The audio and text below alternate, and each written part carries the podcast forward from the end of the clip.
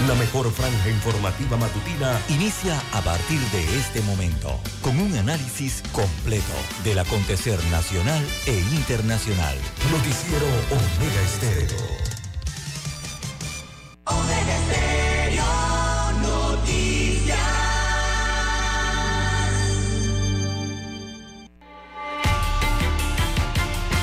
A continuación, los titulares con los hechos que son noticias hoy.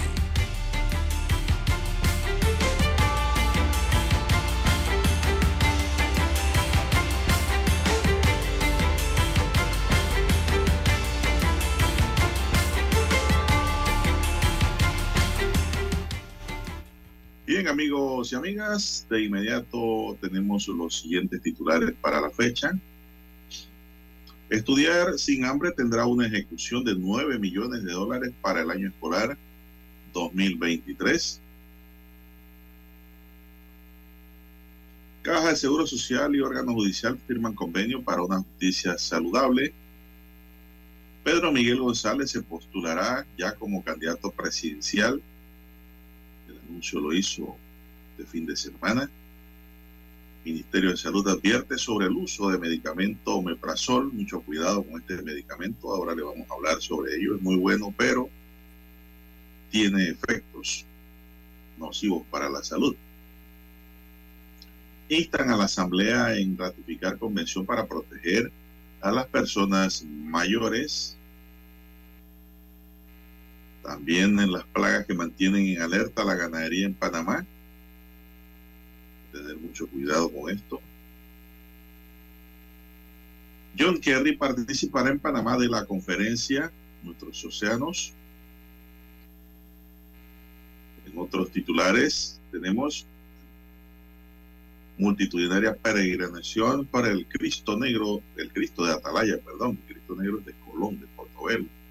Acá es el Cristo de Atalaya, fue una actividad realizada este fin de semana muchísima gente acudiendo por su fe ante el Cristo.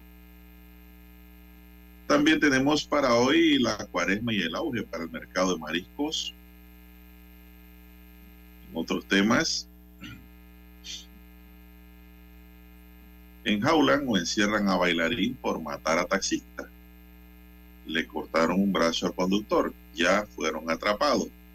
Este crimen lo cometieron este fin de semana de jóvenes que no piensan, no tienen nada en la cabeza, y pues que son un peso para la sociedad. Quitan una vida, pero la policía inmediatamente los ubicó y ya tienen a uno preso. En otros temas, tenemos para hoy, matan a tiro en plena luz un ciudadano en Portobelo, Colón. Hombre y caballo mueren atropellados en la vía. También le quitan la vida a un hombre en Caledonia. Sigue la ola de violencia y crímenes por todas partes. También, señoras y señores,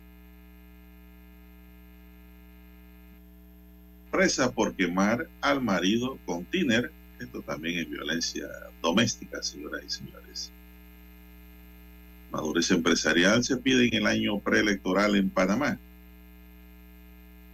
Continúa el humo tóxico saliendo del vertedero de Chitré. Bien amigos y amigas, estos son solamente titulares. En breve regresaremos con los detalles de estas y otras noticias. Estos fueron nuestros titulares de hoy. En breve regresamos.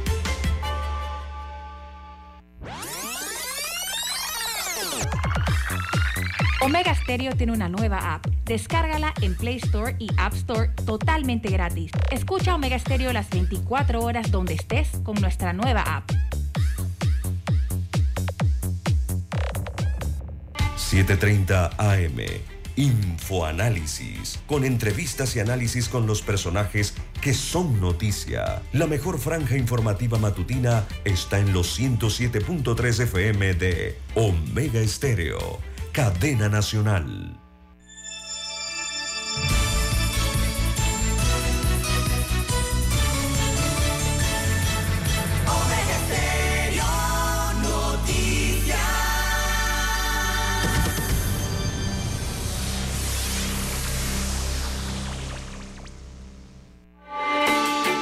Noticiero Omega Estéreo.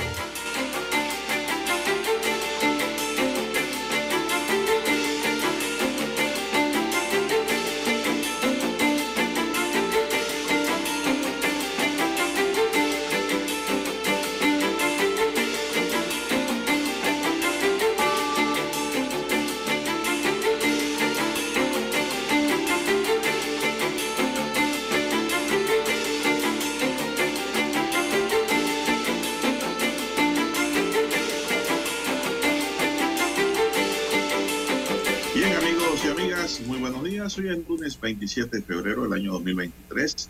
Dani Arauz nos acompaña en el tablero de controles. En la mesa informativa le saludamos. César Lara. Y Juan de Dios Hernández Sanuz para iniciar el noticiero de dos horas continuas.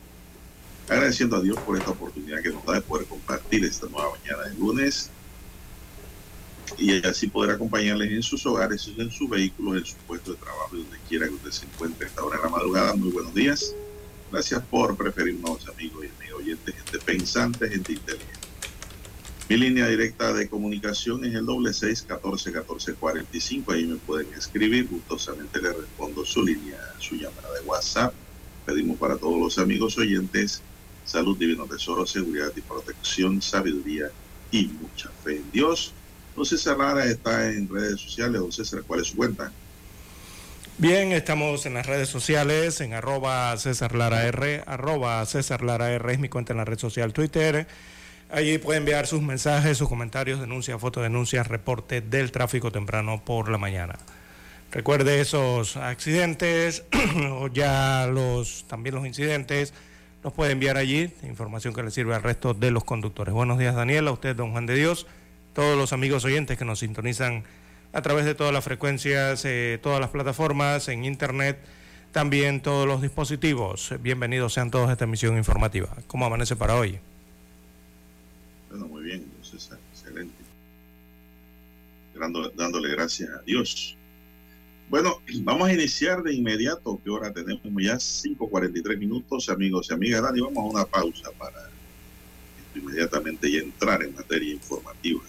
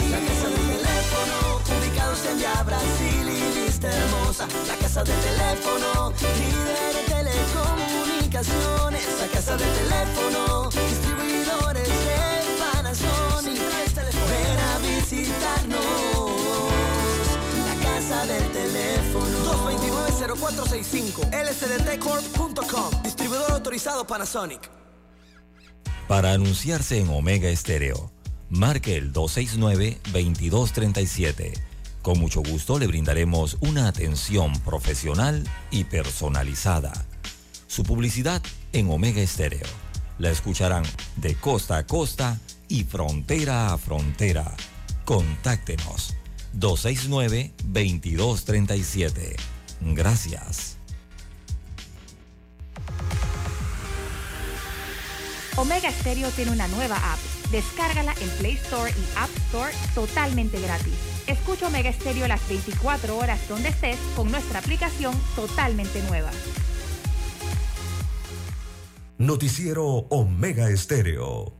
La mejor franja informativa matutina está en los 107.3 FM de Omega Estéreo, 530 AM Noticiero Omega Estéreo presenta los hechos nacionales e internacionales más relevantes del día. 7:30 AM. Infoanálisis. Con entrevistas y análisis con los personajes que son noticia. De 8 y 30 a 9 y 30 de la mañana. Sin rodeos. Con Álvaro Alvarado. De lunes a viernes. Por Omega Estéreo.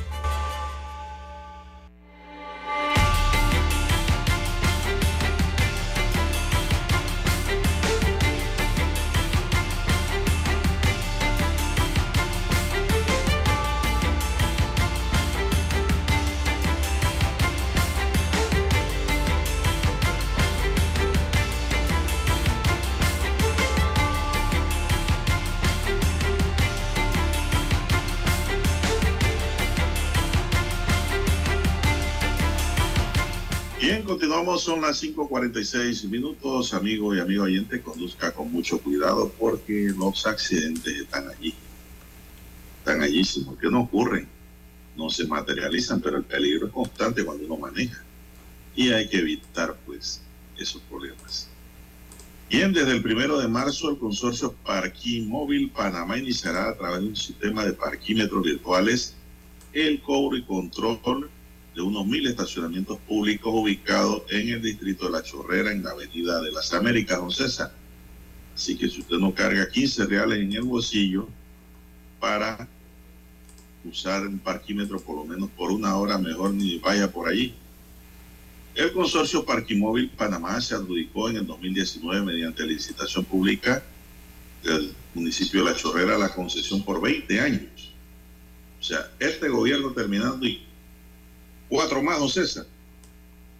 Para el equipamiento, operación, administración, mantenimiento, control y recaudación digitalizada. Esos, esos contratos a largo plazo que ya rayan lo que establece el Código Civil en materia contractual, pues no son buenos para nadie, salvo que sea para una hipoteca, para vivienda. Desde finales del año 2022, esta empresa inició la colocación de letreros señalando los puntos en donde los conductores deberán pagar 75 centavos la hora al utilizar algunos de los cajones de estacionamientos. Para las autoridades municipales de Chorrera, la implementación del parquímetro en un plan para ordenar el centro del distrito, además de evitar el acaparamiento por horas de estacionamiento público. Bueno, esto sí puede ser del acaparamiento, de que hay gente que se para en un estacionamiento, don César, y son ocho horas hasta que sale del trabajo. Todo el día. O más. Otros dejan el carro allí y se van hasta cuando retornen. Así tampoco, ¿no? Pero aquí lo único malo es que hay estacionamientos que no se estaban cobrando y ahora la gente tendrá que pagar 75 centavos, don César. O tendrán que buscar estacionamientos por otro lado Así que esto de ordenar creo sería para ordenar las arcas del municipio. No, no tanto para el uso diario del estacionamiento de la chorrera, que ni hay estacionamiento cuando uno va a chorrera, no hay ni dónde pararse, don César. Eso está igual que en Panamá y otras cabeceras de provincia. Creo que por allí es el objetivo, hay demasiados automóviles. ya lo saben los chorreranos. por ahí va el objetivo. Salva, inspector de la firma Consorcio Parking Móvil Panamá explicó que una vez el conductor se estaciona tendrá 15 minutos de gracia, ¿no? Para explicar bien las cosas. De requerir mayor tiempo, entonces deberá pagar los 75 centavos la hora. Para efectuar el pago, el conductor debe descargar en su teléfono móvil un app, mire usted, denominada Kigo Parking Móvil o acudir a alguno de los comercios autorizados para el cobro por el uso de estacionamiento. Grisalva comenta que desde el primero de marzo, o sea, ya hoy es 27, pasado mañana, se mantendrán inspectores que verifican a través del número de placa del vehículo y una aplicación llamada infracción digital el tiempo que lleva estacionado el vehículo.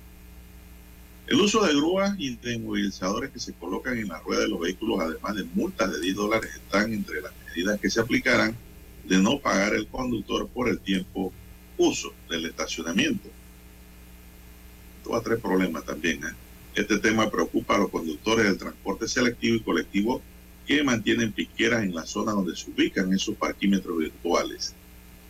Catalino Guevara, miembro de la Sociedad Propietaria de Transportes Arenas Blancas S.A., dijo que más de 10 rutas internas del distrito de Capira mantienen piqueras dentro de la zona de cobro de Chorrera. La última notificación recibida por parte del consorcio Parking Móvil Panamá indicaba el pago de 300 dólares mensuales, una cifra difícil de pagar, dijo Guevara. Sobre este punto, el consorcio informó que las concesiones de transporte tendrían al momento de efectuar sus pagos un descuento del 30%. ¿Cómo se va a desarrollar esto, don César?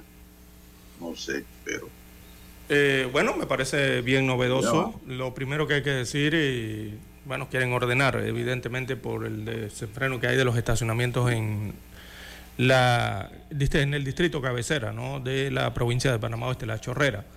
Evidentemente esto va a traer algo de inconformidad, quizás por los que utilizan áreas bien concurridas como son el Parque Fuyet, allá en La Chorrera, eso prácticamente lo tienen como una piquera allí de transporte público.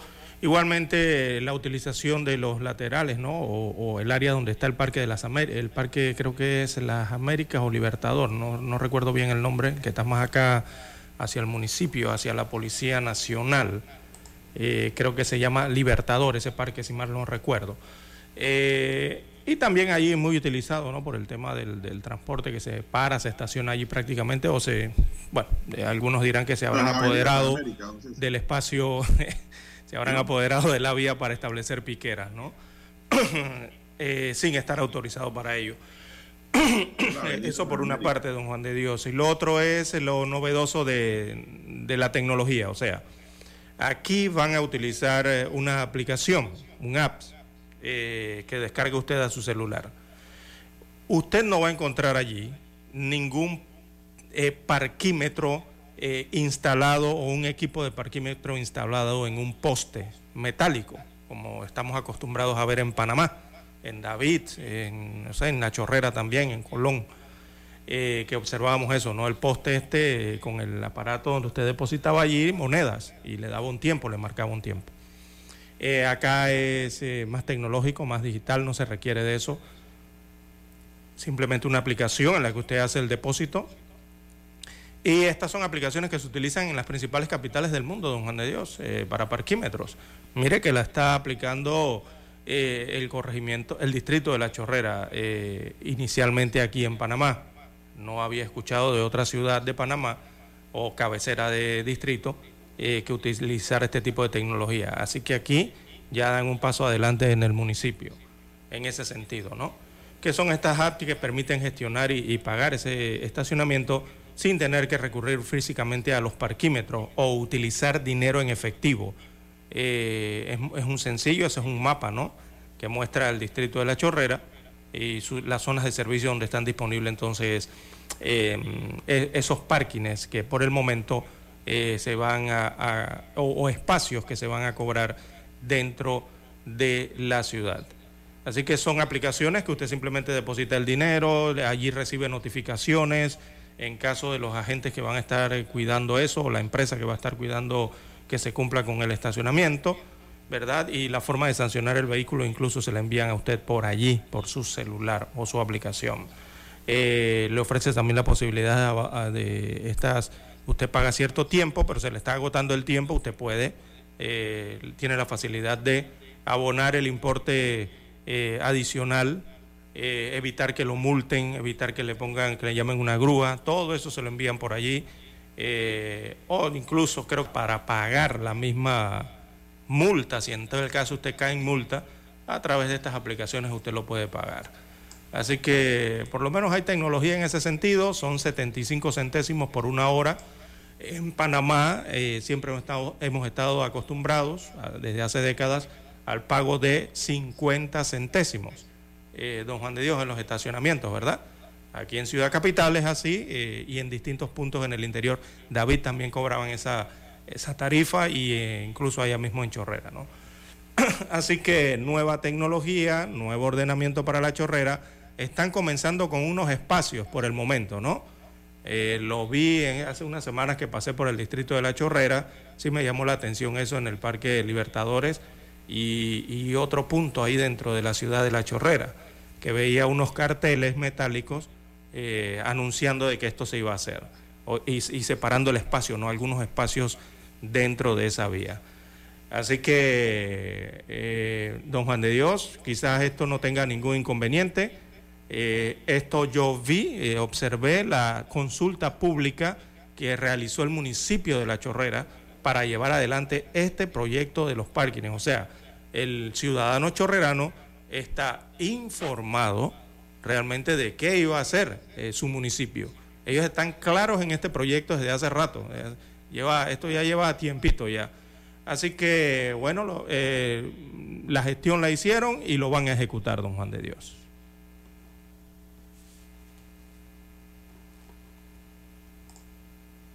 ¿Qué más tenemos, don César? ¿Qué no, otra noticia?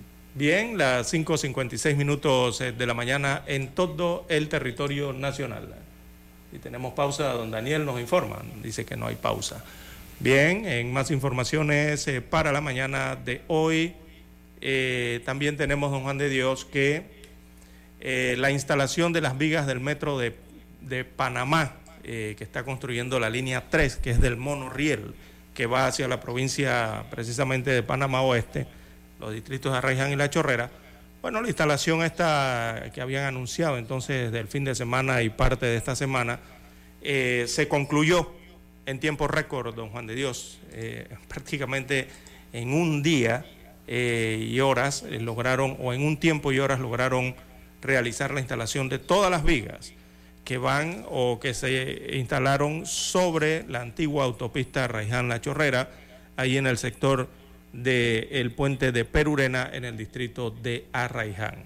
Esto se había programado, don Juan de Dios, para realizarse en tres días distintos o tres noches distintas, ¿no? Porque eran horarios de 10 a 3, 4, 5 de la mañana.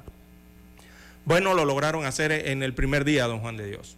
Instalar todas las vigas, así que el Metro de Panamá anuncia que no será necesario entonces eh, cerrar la vía nuevamente ni el día de hoy ni tampoco lo que había programado para el día de mañana martes, en los cierres que habían programado. No se van a realizar estos cierres, ya que con el primer día de trabajo, el fin de semana, o sea, el sábado por la noche y el domingo, lograron instalar toda la estructura en tiempo récord, don Juan de Dios. Así que a los amigos oyentes eh, les informamos que ya no habrán esos cierres ni hoy lunes por la noche, ni la madrugada, ni mañana martes por la noche, ni la madrugada del miércoles. Han sido cancelados porque ya se instalaron las vigas. Bueno, ahora unos cierres parciales, don César, sobre el puente Perurena. Exacto. Allí en la autopista. el sábado yo venía un poco tarde, me agarró la noche por allá por el interior, don César, y venía como a las once y media por ahí. Y el tráfico se tornó pesado porque solamente habían dos paños habilitados, uno para ir y uno para venir, porque las grúas estaban instalando César, las vías y las vigas y sabemos de que eso es un tanto eh, peligroso y que requiere espacio para la movilización de equipo y el personal sobre todo, ¿no? Que está trabajando allí. Y pues ayer nuevamente pasé por allí, pero no después de las 10. Se dice que terminaron anoche, esta madrugada. Terminaron entre el sábado y la madrugada del domingo. Ah, o sea que un, fue corrido. O sea, la misma noche que yo regresé. Exacto, sí. Lograron realizarlo en tiempo récord. Ya yo diría, don César, que eso forma parte de la experiencia que tienen los trabajadores Exactamente. De haber construido la línea 1 y la 2. La mayoría de ellos ya han trabajado en la 1 y la 2. Y ya ellos saben ese rompecabezas cómo es el tema. Y eso pues ayuda a desarrollar el trabajo dentro del tiempo eh, prudente y oportuno para que los conductores pues no tengan que sufrir los tranques que se están dando en función de, diría yo, del progreso de un mejor mañana para un Panamá Oeste que requieren, ¿verdad, don César? Vía de comunicación, vía de conexión. Son las 5.59 minutos 55 segundos, Dani. Te doy 5 segundos para que instale la, nuestro himno nacional. Regresamos en breve.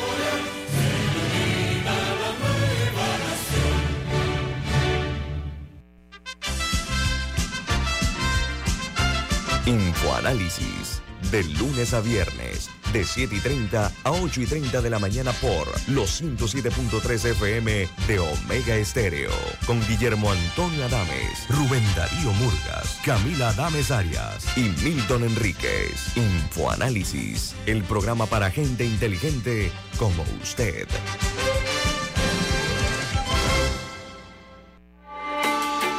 Noticiero Omega Estéreo.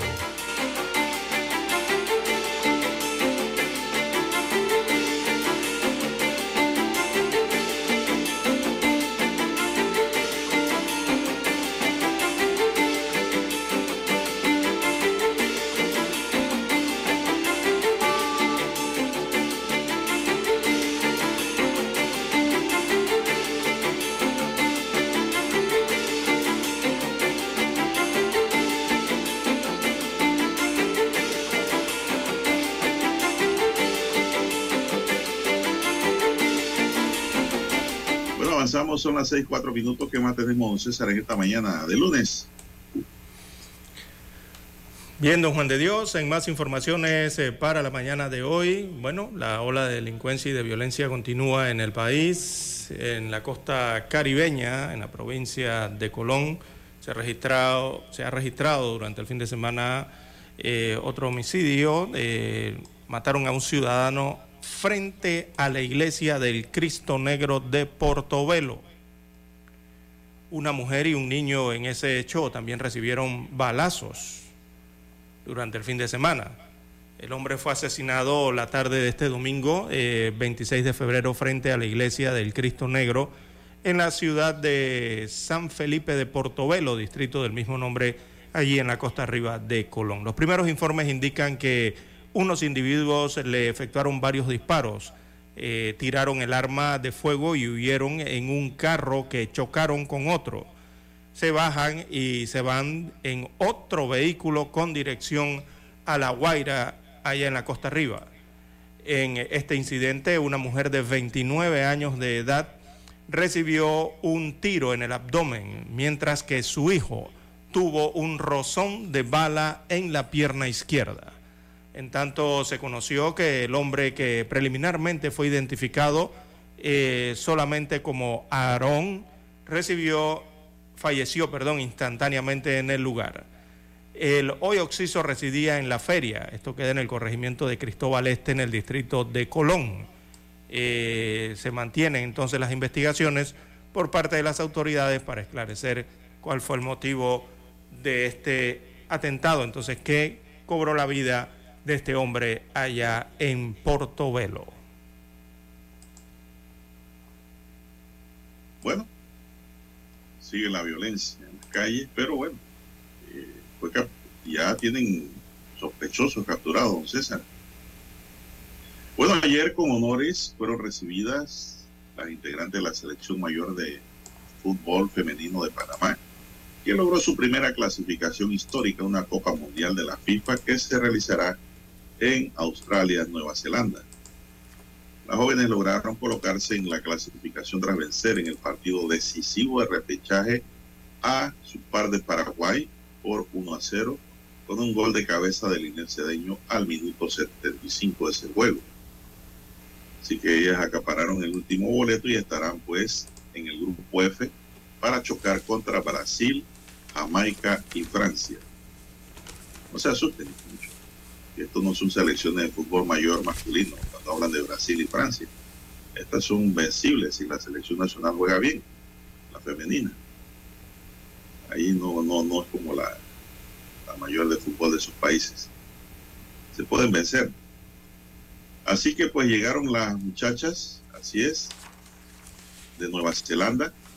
Ahí estuvo la primera dama de la República acompañándolas, Yasmin Colón, de Cortizo, que las recibió y compartió un desayuno durante el cual conversaron sobre la hazaña. El desayuno fue bien tarde, porque esos carros pasaron como a las 10, 11 de la mañana, yo los escuché sonando carro bombero su claxón porque iban a buscar a las chicas al aeropuerto.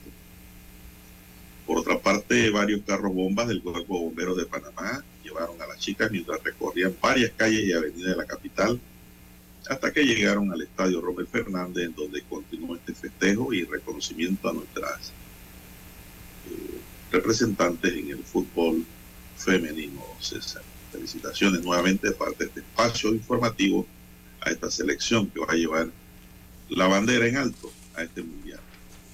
Son las seis, ocho minutos, señoras y señores, seis, ocho minutos en su noticiero Omega Estéreo, el primero con las últimas. Bueno, don César, usted sabe que el reporte que nos dio don Roberto Antonio Díaz el sábado del bus quemado en los Ruices también llevaba migrantes. Sí. Afortunadamente nadie sufrió accidente, un accidente grave con pérdida de vidas o lesionados, pero ese bus se prendió. Ese, ese es el problema, don César, que hay que estar vigilante del servicio de transporte que se esté dando a estos, migrantes, porque lo que pasen con ellos es un ser humano, don César, inclusive resguardado por los convenios internacionales de derechos humanos.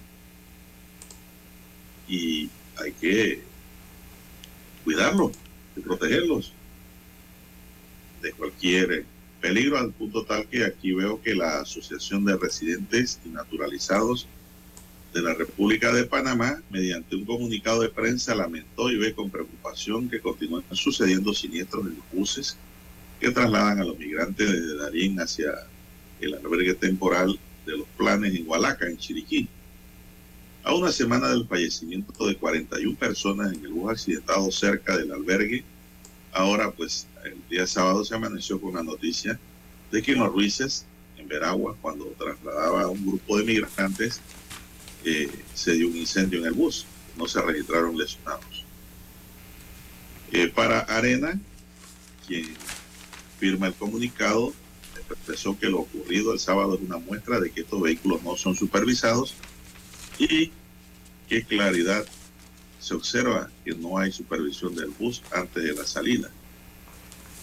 Arena solicitó al director de tránsito, Carlos Boris Ordóñez, que se dé un, una vigilancia, también al equipo de trabajo que supervise y dé fe sobre las condiciones en que se encuentran cada bus que lleva migrantes. Se haga un estudio de cuántas veces a la semana se movilizan y para garantizar el cambio de choferes en cierta distancia, don César, por el cansancio. Estas cosas ya las hemos hablado aquí, en este espacio informativo. Pues. Sí, Panamá tiene un problema enorme, eh, no simplemente con esto, de, de, que ahora las autoridades salieron a hacer una, mm, yo no diría inspección, yo diría una revisión de los buses del transporte de la ruta de en Panamá, estos que están eh, transportando a los migrantes que llegan eh, por el tapón del Darién, que de la noche a la mañana esta ruta, eh, don Juan de Dios, eh, pasó de muy pocos buses a muchos buses en la provincia de Darién. Eso por una parte. Y lo otro es que Panamá adolece no simplemente en esta ruta de buses, en todos los vehículos. Don Juan de Dios, sean buses, vehículos particulares, camiones, motocicletas, carece realmente la República de Panamá de una inspección adecuada. Y paso a explicarme por qué. Aquí simplemente hay un revisado vehicular que, hay que decirlo claramente, don Juan de Dios, ni se realiza. Aquí las matrículas eh, de circulación, las placas, los revisados anuales, eh, prácticamente se obtienen en muchos talleres, don Juan de Dios, sin siquiera subir el automóvil en un gato o, en una de estas estructuras, ¿verdad? Que elevan el auto y lo revisan. Eh, simplemente te entregan los documentos del revisado y tú vas y buscas tu placa de circulación anual y sigue circulando eh, por la República de Panamá. Eh, así que aquí lo que hace falta es lo que se estaba tratando de impulsar hace algunos, décadas atrás o años atrás, que es la revisión o, o la inspección técnico-mecánica, que es muy distinta al revisado vehicular que conocemos hoy día. Eh, esto involucra que centros realmente o talleres de centros de diagnóstico especializado eh, revisen completamente el vehículo para entregar la documentación para las matrículas o las placas anuales, no el permiso de circulación. Pero eso no se hace aquí, don Juan de Dios. esas inspecciones técnicas usted las encuentra en otros países, que agarran su vehículo, lo revisan todo, los frenos, los amortiguadores, eh, le colocan sensores eh, eh, en el sistema de escape para saber cómo andan los gases que emiten los motores para cuidar el ambiente, revisan todo el vehículo de verdad y cuando certifican que el, el vehículo está en buen estado, a usted le dan entonces la documentación para seguir circulando. Aquí en Panamá no, no, se hace eso, don Juan de Dios. Así que usted se podrá imaginar qué habrán revisado los funcionarios de la Autoridad del Tránsito y Transporte Terrestre eh, en esta visita eh, anunciada con 48 horas de antelación, porque les anunciaron dos días antes de que los iban a revisar eh, allá, entonces en, Darién, que fueron allá a ver unos vehículos y a revisarle las llantas si tenían cocaditas o, qué cosa, o si tenían el extintor, ¿no? Eh, no son, para mí, conceptos no son revisiones profundas ni adecuadas eh, para los vehículos eh, aquí en la República de Panamá. Por eso ocurren estas situaciones ¿no? constantes con el transporte público. Lo que se, en Panamá se revisa la operatividad del vehículo. que arranque, que arranque y que ruede nada más. Arranque y se movilice y allá que le da ese revisado pueda ver que el vehículo está operativo inclusive le toman fotografías frescas de que el vehículo está operativo y que trabaja y que está bajo la responsabilidad. Y que tiene un color y ya. Lo que allí ocurra después. Si el vehículo está operativo y tiene, que sé un daño en los frenos, ese vehículo causa daño y entonces el dueño del vehículo tendrá que pagar los daños y perjuicios. Yo creo que nadie quiere andar en un carro dañado, mm. pasando por allí. Pero ahí se revise la operatividad del auto. La supervisión de los carros, ya eso corresponde al ATT en la calle. Si usted lo paran y le ven la llanta lisa, o la policía de tránsito. Sí, todo. Le ponen su boleta. Tiene luces quemadas igualmente. En la noche. Bien, vamos a hacer una pausa porque ya son las 6:15 minutos, y Vamos a la pausa correspondiente a esta hora y regresamos con más.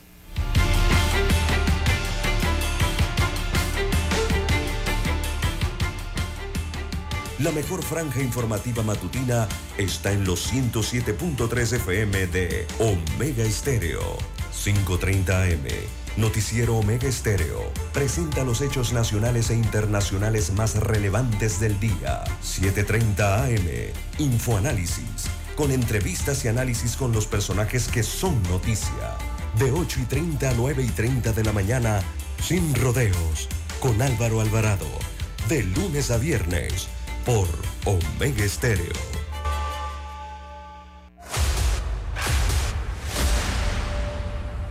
Desde los estudios de Omega Estéreo, establecemos contacto vía satélite con la voz de América. Desde Washington, presentamos el reportaje internacional.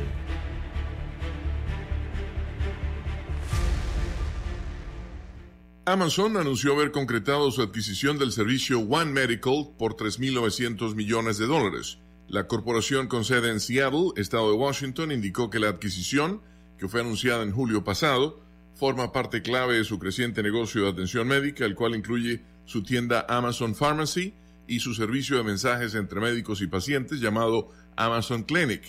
One Medical, antes propiedad de One Life Healthcare, con sede en San Francisco, California, tiene unos 815 mil miembros y 214 consultorios médicos en más de 20 mercados. Su servicio para miembros ofrece atención virtual y en persona, según la agencia AP.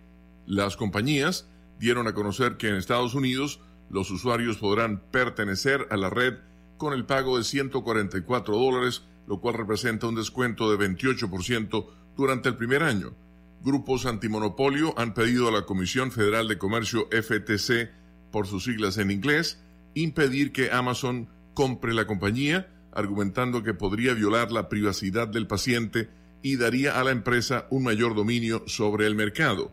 En septiembre, One Medical y Amazon recibieron de la FTC un pedido de más información a raíz de una investigación en torno a la adquisición si bien la agencia no ha presentado una demanda en contra de la fusión, no lo ha descartado en el futuro. La investigación de la FTC sobre la adquisición de One Medical por parte de Amazon continúa, declaró el vocero de la entidad, Peter Kaplan en un comunicado. La comisión seguirá examinando posibles consecuencias para la competencia presentados por esta fusión, así como posibles daños a consumidores como resultado del control y uso de datos sensibles de salud por parte de Amazon. Leonardo Bonet, Voz de América. Escucharon vía satélite desde Washington el reportaje internacional. Omega Estéreo, cadena nacional. Noticiero Omega Estéreo.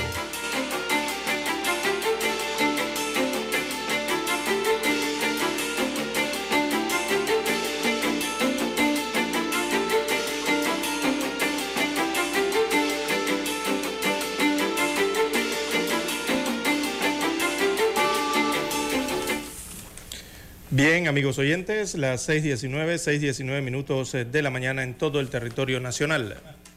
En más informaciones eh, para la mañana de hoy, Lao Cortés, director general de la Caja del Seguro Social, deja dudas sobre manejo de la planilla de la entidad. Así que el manejo de esta planilla en el Seguro Social con 35.067 funcionarios la más grande de todas las instituciones del país, ha quedado en entredicho luego de que Enrique Lao Cortés, director general de esta entidad, se negó a suministrar copias eh, de las cartas eh, que mandan los diputados y otros altos funcionarios pidiendo nombramientos en esa institución.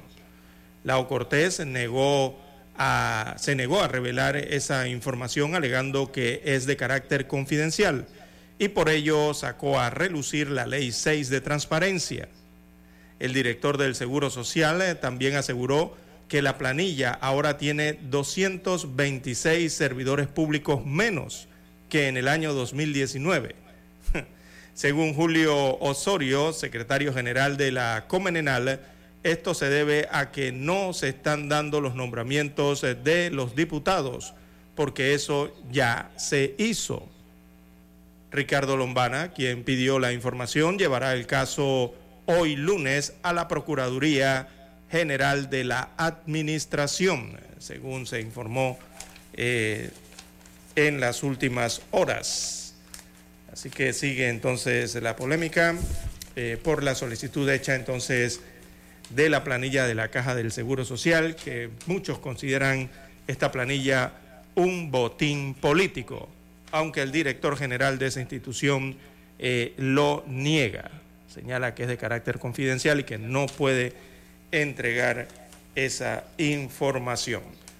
Así que por lo pronto, eh, Lombana anunció que llevará el caso ante la Procuraduría de la Administración, entidad a cargo de Rigoberto González. Eh, allí interpondrá entonces un recurso para solicitar opinión sobre la confidencialidad e información de acceso restringido. Mientras tanto, en redes sociales, eh, como en Twitter, por ejemplo, eh, ciudadanos eh, critican la posición del director de la Caja del Seguro Social. Algunos de los mensajes colgados son, no son confidenciales, son la prueba idónea que requiere la Corte Suprema de Justicia para juzgar a los diputados, manifestó, por ejemplo, Joaquín Arosemena. Bien, las 6.22, 6.22 minutos eh, de la mañana en todo el territorio nacional. Claro, el director de la caja ve eso como confidencial, don César, porque si él entrega una copia o da información, inmediatamente se puede abrir un proceso penal por tráfico de influencias. Exacto, código penal. Y él lo que está, él lo que está haciendo aquí lavándose las manos como Poncio Pilato. Es decir, niega la información bajo el carácter confidencial y en caso tal de que el procurador Rigoberto González diga que esa información no es confidencial o la ANTAI obligue a dar esa información, él va a decirle a los diputados y amigos que tiene y que le llaman, dice, yo nunca me he metido con ustedes. Así que yo lo que hice fue guardar silencio para evitar un problema. Darle vuelta. Más adelante dijeron eso. Y yo tengo que cumplir entonces lo que me ordene la Constitución y la ley. Es una forma salomónica, ¿no? Eh, para salir de, del paso. Así es. Y de las peticiones serias que está haciendo él licenciado Ricardo Lombana. Así lo veo yo, desde esa óptica. Bien, son las 6.22 minutos. 6.22 minutos. En su noticiero Megesterio, el primero. Con las últimas horas, don César, ¿para quién es confidencial? ¿Para el diputado o para la caja? Es la gran pregunta. Bueno, el director señala que para la el director dirige la Caja del Seguro Social. Eh, eh, la Caja del Seguro Social es una institución autónoma. Se supone que no tiene que ver absolutamente nada con el órgano legislativo. Así que debería ser confidencial en este caso si lo anuncia el director para su institución, o sea, la Caja del Seguro Social. Así que yo creo que no es ni confidencial ni para el diputado ni para la caja. Esto es más confidencial para el posible beneficiario que lo nombre, porque ese sí es un particular. Hasta allá me voy yo en esta opinión. Pudiera ser hasta allá, pero en caso tal de que la información pueda darse. Ahora, todos sabemos, don César, que esto no solamente es con, eh, con la Caja de Seguro Social, vamos a ser sinceros. Sí, sí. Esas cartas se las mandan a todas las instituciones públicas del Ejecutivo, a donde, donde creo y espero que no manden eso, don César, es al órgano judicial y al Ministerio Público. ¿eh? donde yo espero que los diputados no manden cartas para recomendar gente, porque entonces sí, como quien dice, empiezan a orinar fuera de la vacenilla. Yo no, yo no sé si esperar si sí o si no, don Juan de Dios. El problema es que donde hay presupuesto para planilla, o sea, presupuesto de funcionamiento. y no estoy justificando ese. Para institución y haya planilla. Ese tráfico de influencia. Cuidado, ¿ah? No estoy justificando el delito. Ahí se está conjugando un delito, don César no tanto el favor, sino el tráfico de influencia que puedan tener los diputados sobre las instituciones públicas del gobierno para que designen a quien ellos mandan en lista. Y eso no es correcto. ¿Y por qué dirían tráfico de influencia? ¿Por qué? Porque eso no debe ser, César, no deben ser posiciones que se puedan eh, dar a través de llamadas especiales, a través de cartas especiales, de correos especiales, porque en Panamá, don César, todo mundo tiene derecho a trabajar. ¿No? Y no debe haber influencia de ningún tipo. Las instituciones públicas deben buscar a los mejores funcionarios que pudieran brindarle servicio al Estado. Sin llamadas, sin teléfono, sin correo. ¿Estamos claros en eso, don César? Yo, yo pienso que esto no se debe dar pero siempre, don César, sabemos que se da. Porque lo hemos escuchado. Voy a buscar una carta del diputado César Lara, a ver si me nombran allá en tal ministerio, en tal institución, o para ver si me dan un préstamo en el IFARU, una beca. Allá también se solicitó un avias data y todo, ¿no? Y la información y dijeron exactamente lo mismo, es confidencial desde el IFARU, ¿no? Cuando hubo la, la problemática de los auxilios económicos eh, escolares de miles y miles de dólares. Así están funcionando las cosas en Panamá y están funcionando mal, por eso que no avanzamos. Esto hay que darlo revolcón. Como decía don José Salvador Muñoz en su tiempo de actividad política, distinguido letrado que ha tenido este país. Esa palabra está muy bien pegada, un revolcón.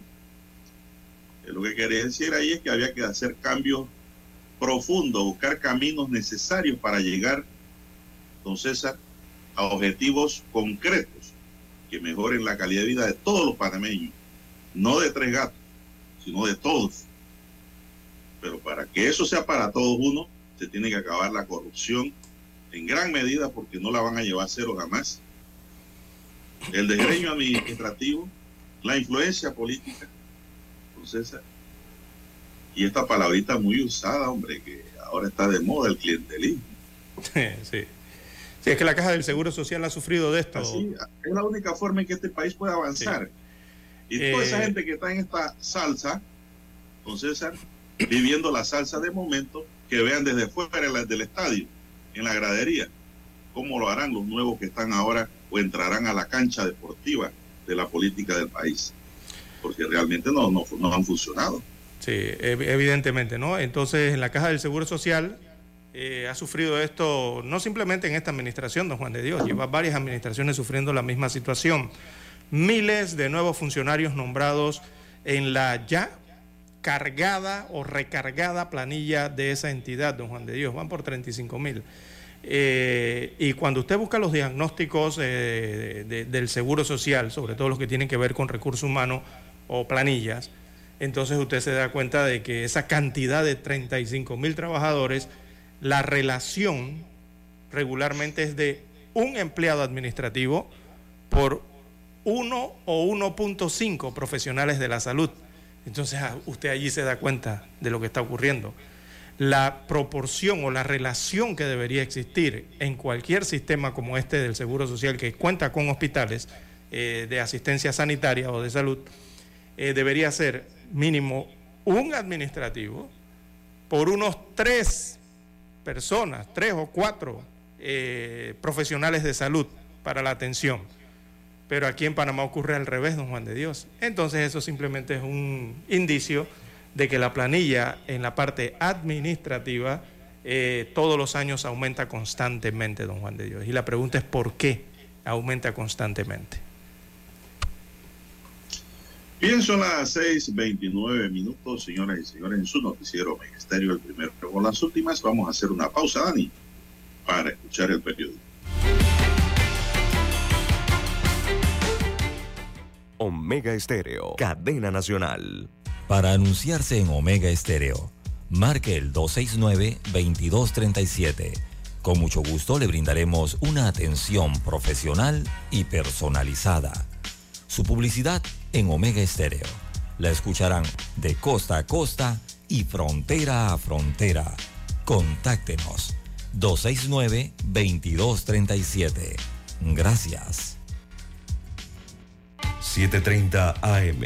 Infoanálisis, con entrevistas y análisis con los personajes que son noticia. La mejor franja informativa matutina está en los 107.3 FM de Omega Estéreo cadena nacional.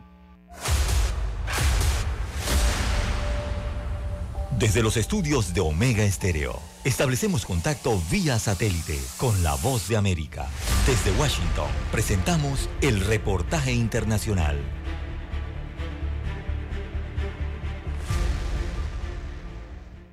Guayaquil, ciudad ubicada en la costa de Ecuador y la segunda con mayor población del país, con más de 3 millones de habitantes, es una de las ciudades más violentas del mundo.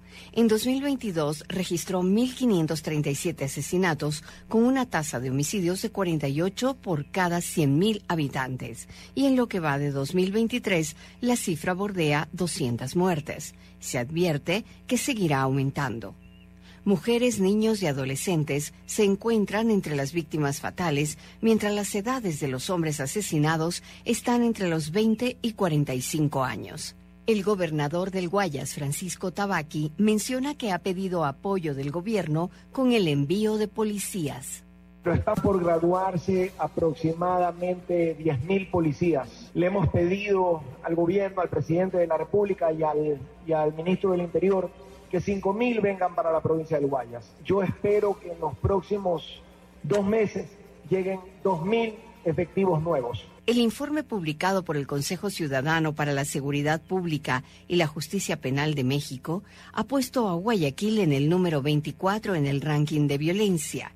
En 2021, Guayaquil estaba en el 50 y esto pone en apuros a las autoridades. El gobernador Francisco Tabaqui destaca. Queremos salir de ese ranking y estoy seguro que lo vamos a hacer. No es fácil, pero estamos trabajando de manera eficiente y sin descanso. Los ciudadanos muestran su preocupación por el aumento de la violencia. Fátima Ruiz, ciudadana guayaquileña, menciona. Nos preocupa mucho el sicariato, que no se puede andar. Eso me preocupa mucho, porque no podemos andar con tranquilidad. Para el gobierno, la forma de terminar con la violencia es declarándole la guerra a las bandas narcodelictivas que la provocan y advierte que las organizaciones sociales deben trabajar en la prevención con el aumento de empleo para que disminuya la brecha económica entre los que tienen más y los más necesitados. Giselle Jacome, Voz de América, Quito.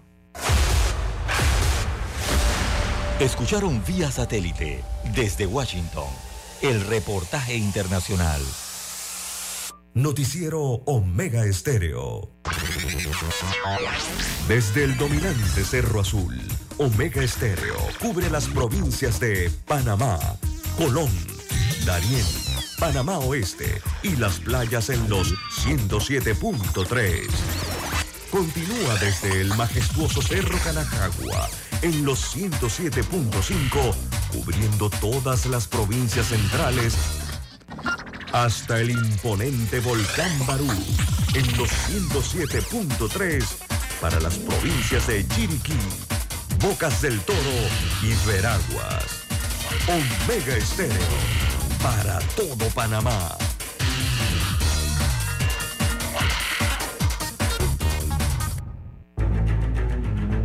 Las noticias impresas en tinta sobre papel. Con ustedes. Escuchando el periódico. Los titulares de las primeras planas de los diarios estándares de circulación en Panamá.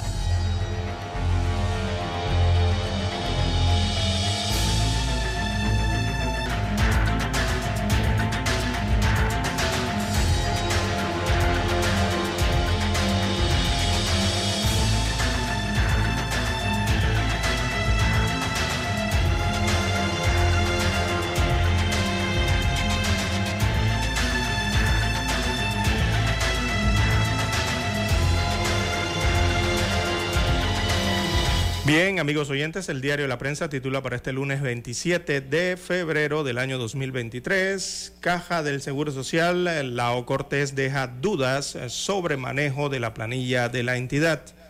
Destaca la información que el manejo de la planilla de la Caja del Seguro Social con 35.067 funcionarios, la más grande de todas las instituciones del país, ha quedado en entredicho luego de que Enrique Lao Cortés, quien es su director general, eh, se negó a suministrar copias eh, de las cartas que mandan los diputados y otros altos funcionarios pidiendo nombramientos en la institución. Así que el director de la entidad aseguró que están comprometidos con una atención de calidad, transparente, sostenible y solidaria, pero niega la información al decir que es confidencial.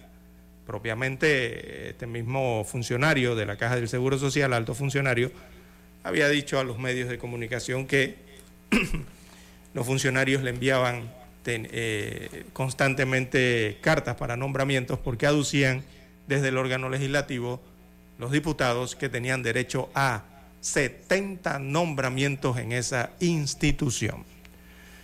Bien, en más títulos eh, para la mañana de hoy del diario La Prensa, Cámara pide al gobierno y a Minera negociar con madurez.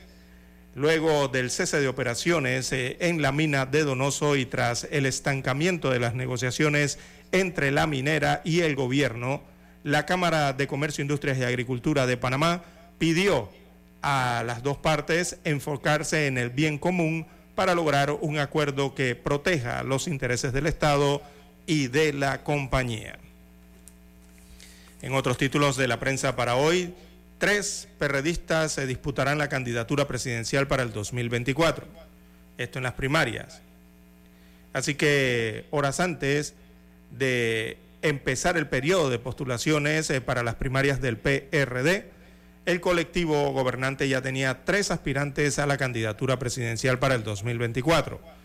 Ellos son Cristiano Adames, presidente de la Asamblea Nacional, también José Gabriel Carrizo, vicepresidente de la República, y se les unió el exdiputado Pedro Miguel González, quien también fue expresidente del partido PRD.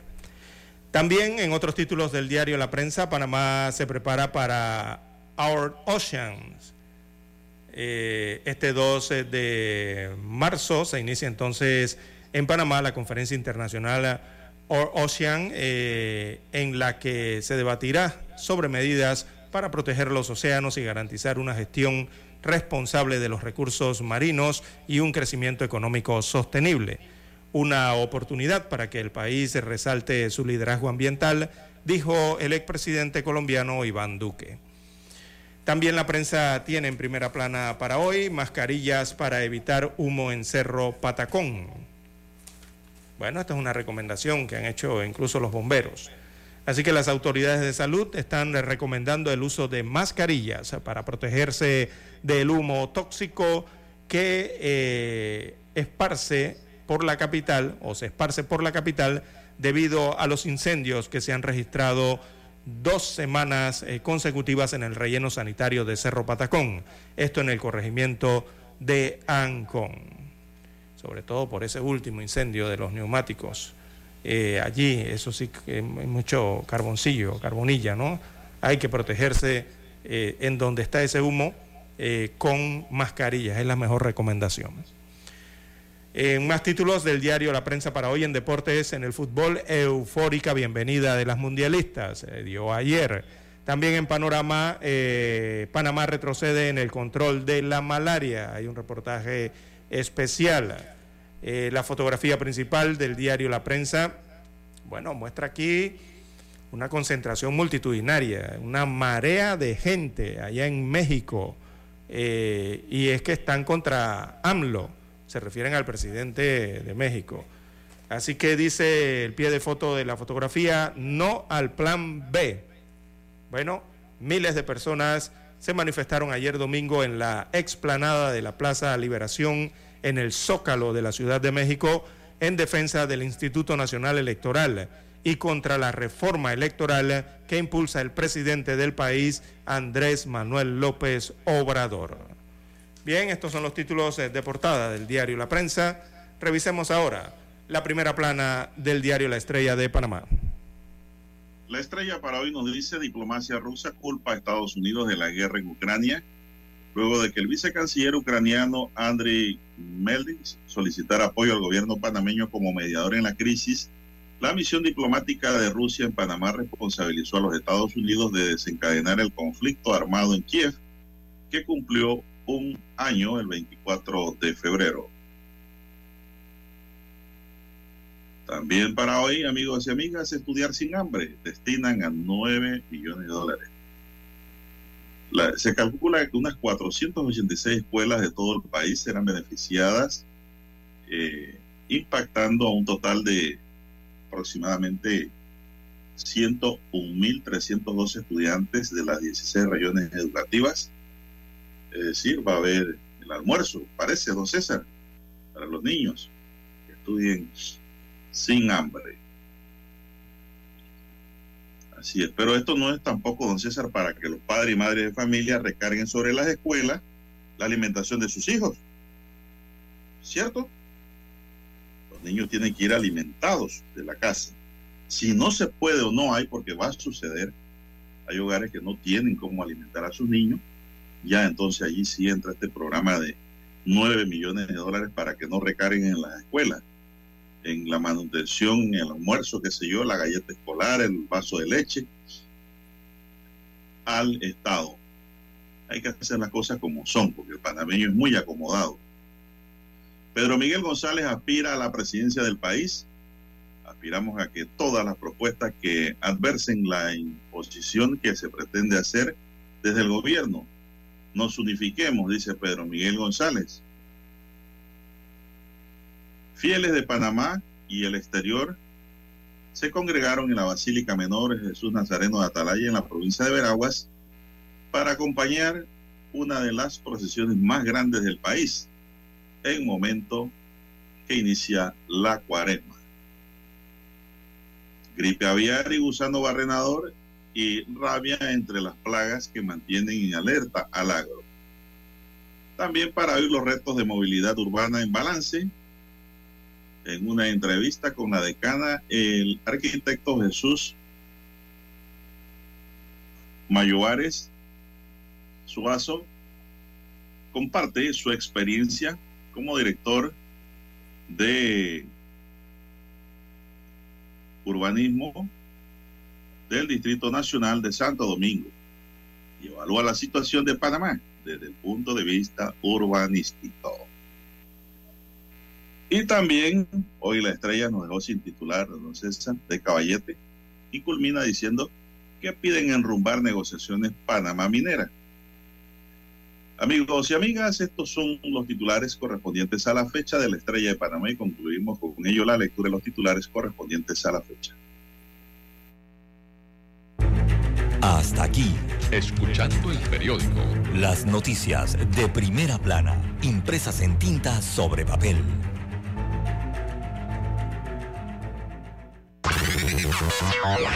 Desde el dominante Cerro Azul, Omega Estéreo cubre las provincias de Panamá, Colón, Darién, Panamá Oeste y las playas en los 107.3. Continúa desde el majestuoso Cerro Canajagua en los 107.5, cubriendo todas las provincias centrales hasta el imponente volcán Barú en los 107.3 para las provincias de Chiriquí, Bocas del Toro y Veraguas.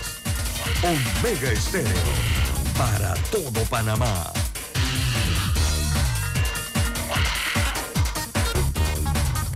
Noticiero Omega Estéreo. Desde los estudios de Omega Estéreo, establecemos contacto vía satélite con la voz de América. Desde Washington, presentamos el reportaje internacional.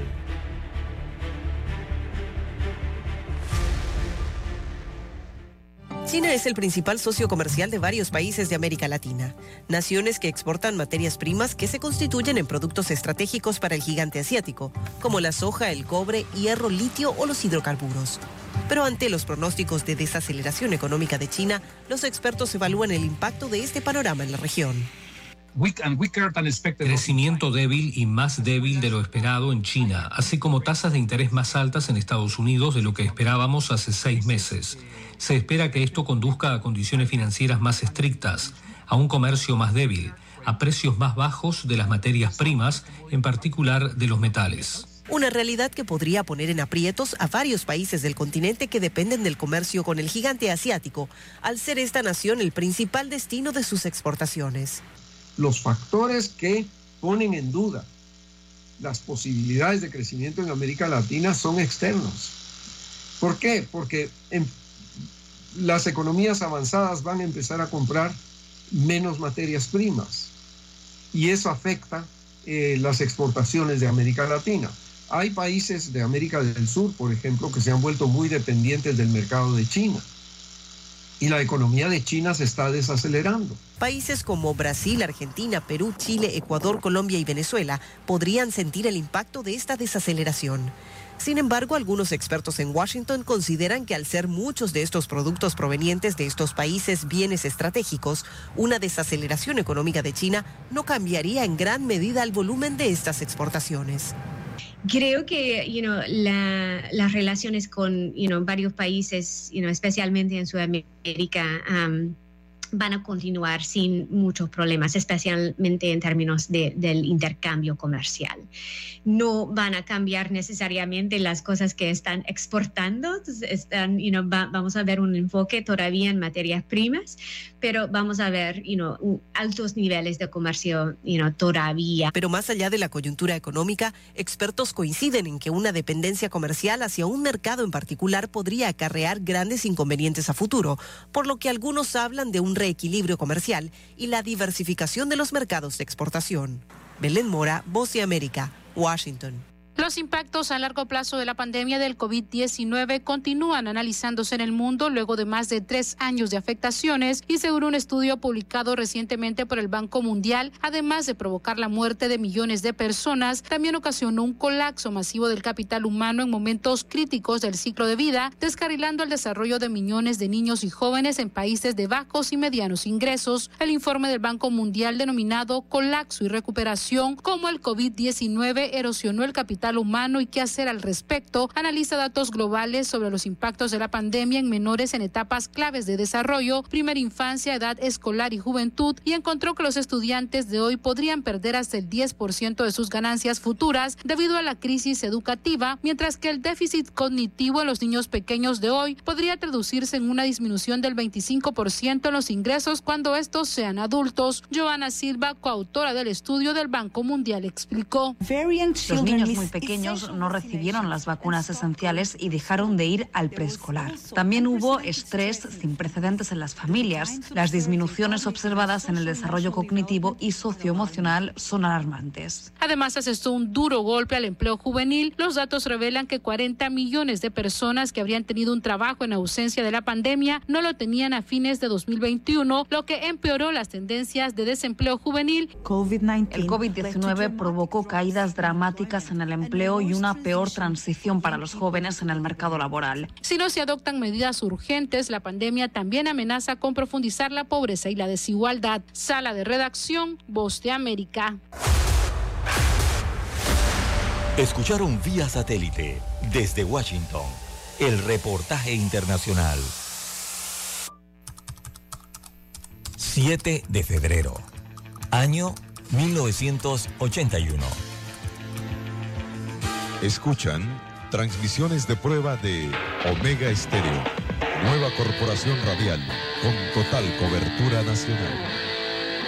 Durante 42 años te hemos acompañado las 24 horas del día, ofreciéndote entretenimiento e información. Noticiero Omega Estéreo. Infoanálisis. Formamos parte de la generación ochentera.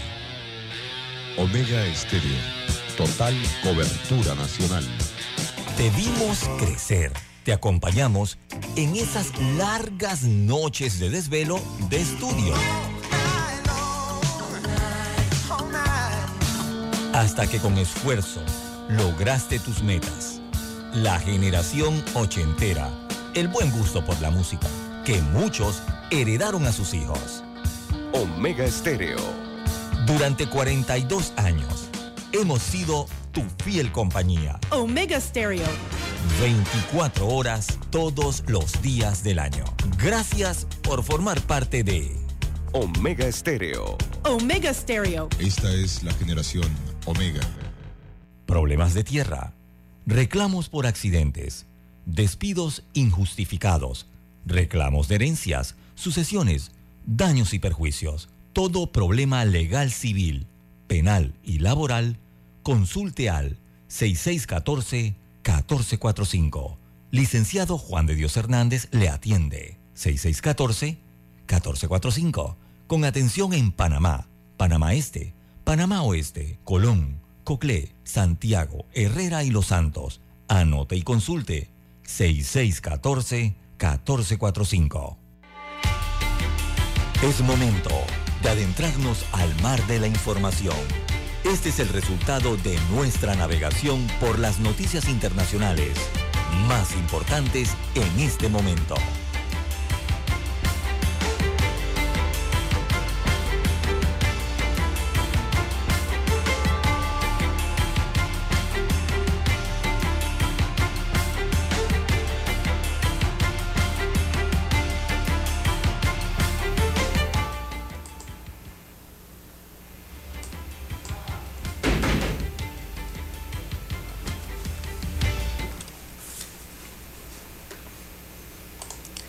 Bien, amigos oyentes, las 6.51 minutos eh, de la mañana en todo el territorio nacional. En más informaciones eh, para la mañana de hoy de carácter eh, internacional. Bueno, tenemos la tragedia que ha ocurrido en Italia, la tragedia de migrantes ocurridas en las costas de este país europeo. Al menos 59 migrantes eh, mueren eh, tras naufragar en la costa sur de Italia. Eh, esta es la cantidad. se incluyen dentro de ellas 12 niños que murieron. se teme que decenas más hayan desaparecido en las aguas después de que el bote en que viajaban se hundiera en el mar, en mar embravecido, frente a las costas del sur de Italia. Así que la embarcación se rompió con al menos 150 personas a bordo, dijeron los sobrevivientes, cerca de la ciudad costera de Crotone, en la región de Calabria. Un bebé estaba entre los eh, fallecidos, eh, según la agencia de noticias italiana ANSA.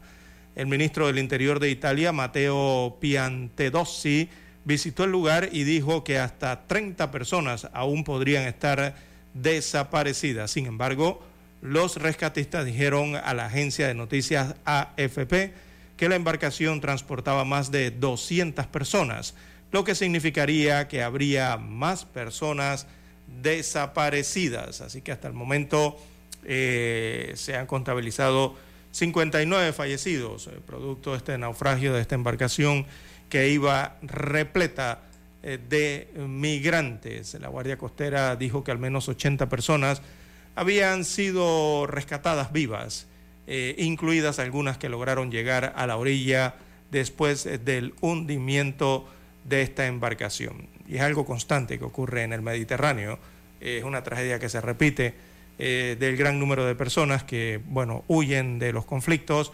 y de la pobreza eh, de países, sobre todo de África, cruzan cada año entonces de África a Italia o de África a España, eh, buscando una promesa de vida, ¿no? mejores condiciones. Y ocurren estas tragedias. Las 6.54 minutos de la mañana en todo el territorio nacional. ¿Qué más tenemos a nivel internacional? don Juan de Dios?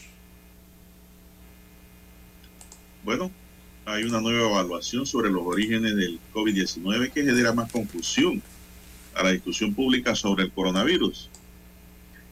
Queremos saber qué condujo a esto para que podamos tratar de evitar que suceda algo similar en el futuro, dice CNN en español. Estas palabras se dieron por parte del doctor David Rillman, experto en enfermedades infecciosas y microbiológicas de la Universidad de Stanford, que reflejaron la conversación nacional sobre los orígenes del COVID-19 en 2021. ¿Provino de un laboratorio? Es un interrogante. ¿Fue una transferencia eh, sónica, es decir, de animal a hombre? Otra pregunta. ¿Algo más que no sabemos? Seguramente con el tiempo una respuesta quedará clara. Pero ahora tres años después del comienzo de una pandemia que aún está alterando la vida cotidiana, una evaluación del Departamento de Energía de los Estados Unidos solo aumenta la confusión sobre lo que realmente sucedió en Wuhan, China, a finales de 2019. El departamento ha evaluado que la pandemia de COVID-19 probablemente surgió de una fuga de laboratorio en China, don César. Es lo que hemos venido sospechando hace muchos años. Ya, según un informe de inteligencia clasificado recientemente, actualizado e informado por primera vez por The Wall Street Journal este domingo, dio esa versión. Sin embargo, dos fuentes dijeron que el departamento evaluó en el informe de inteligencia que tenía poca confianza en que el coronavirus se escapó accidentalmente de un laboratorio en Wuhan, informaron Jeremy Herb y Natasha Bertrand de CNN. Las agencias de inteligencia pueden hacer evaluaciones con confianza baja, media o alta y una evaluación de confianza baja generalmente significa que la información obtenida no es lo suficientemente confiable o está demasiado fragmentada para hacer un juicio analítico más definitivo o que no hay suficiente información disponible para sacar una conclusión más sólida. El asesor de seguridad nacional, Jack Sullivan, reconoció el domingo ayer en State of Union de CNN que la comunidad de inteligencia está dividida entre el asunto y señaló que el presidente Joe Biden ha invertido recursos para llegar al fondo de la cuestión del origen. Pero sí mantienen la sospecha, don César, de que el virus del coronavirus se escapó de un laboratorio biológico en Wuhan, China. César. Ahora bien, no sabemos si esto forma parte de la contienda que mantiene Estados Unidos con China y China con Estados Unidos a nivel mediático. Pero los Estados Unidos está diciendo eso, don César. Yo no sé si fue de China que se escapó el coronavirus, pero yo pienso, ¿no? Desde la gradería, ¿no? Como quien dice, sin ser experto, de que ese virus fue creado y se escapó de un laboratorio, César. ¿Cuál era el fin? La historia lo dirá. Son las 6.57 minutos. ¿Qué más tenemos? Bien, 6.57 minutos de la mañana en todo el territorio nacional. Bueno, Bogotá, eh, la capital eh, de Colombia, don Juan de Dios, bueno, parece que aún va a tener que esperar más por su metro. Increíble, ¿no? eh, que Bogotá, siendo una de las principales capitales eh, de América, de Sudamérica, no tenga sistema de metro. Buenos Aires, Chile, Brasil, Venezuela, México, Panamá, República Dominicana, bueno, ciudades enteras, ¿verdad? A nivel latinoamericano, a lo largo de los años, de las décadas, han incluido este proyecto de los metros eh, para su transporte urbano eh, y parece increíble que Bogotá, una de las principales metrópolis americanas, no tenga metro.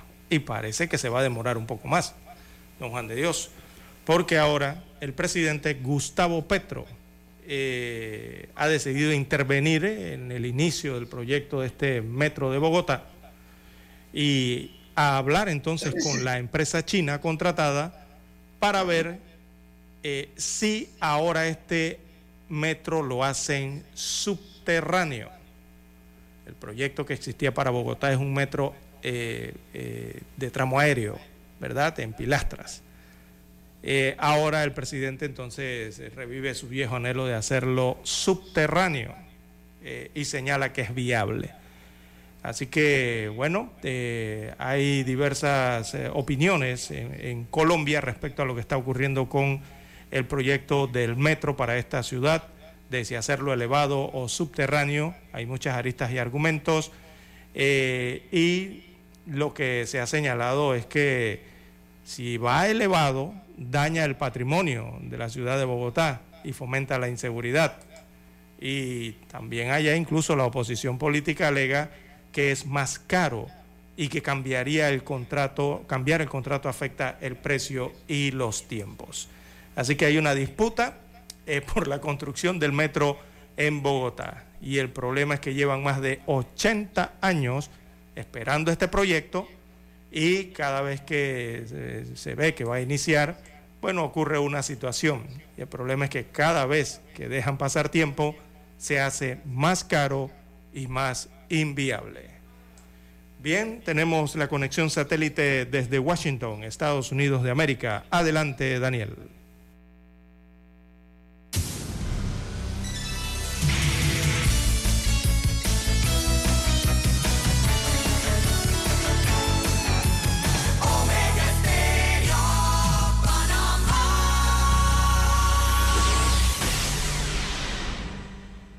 El satélite indica que es momento de nuestra conexión. Desde Washington, vía satélite.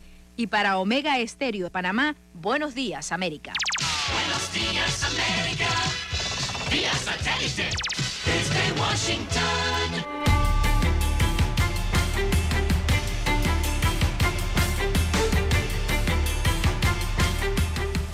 Washington les informa Henry Llanos.